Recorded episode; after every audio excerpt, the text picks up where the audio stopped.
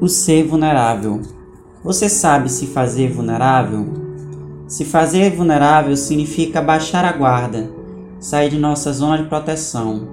E mais, em certo sentido, podemos dizer que se fazer vulnerável é entregar as suas fraquezas e defeitos para o outro, de bandeja, se desarmando por completo. Uma grande prova de confiança, não é mesmo?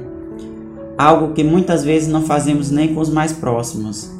Na época que vivemos, onde somos tão cheios de si, tão famintos por conquistas, onde almejamos vitórias, onde queremos ser líderes, onde buscamos ser cada vez mais autênticos, a vulnerabilidade caiu em desuso.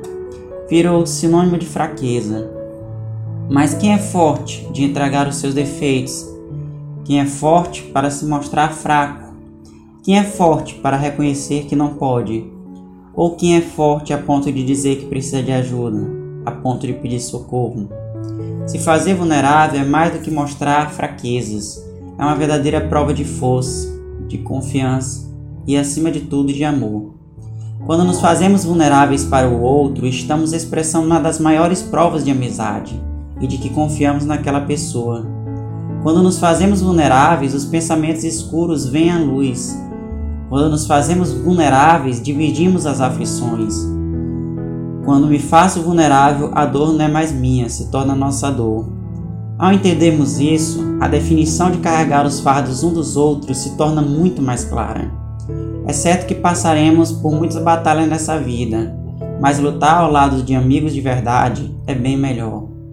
Que sejamos vulneráveis, que aprendamos o hábito de se rasgar constantemente mas a pessoa certa.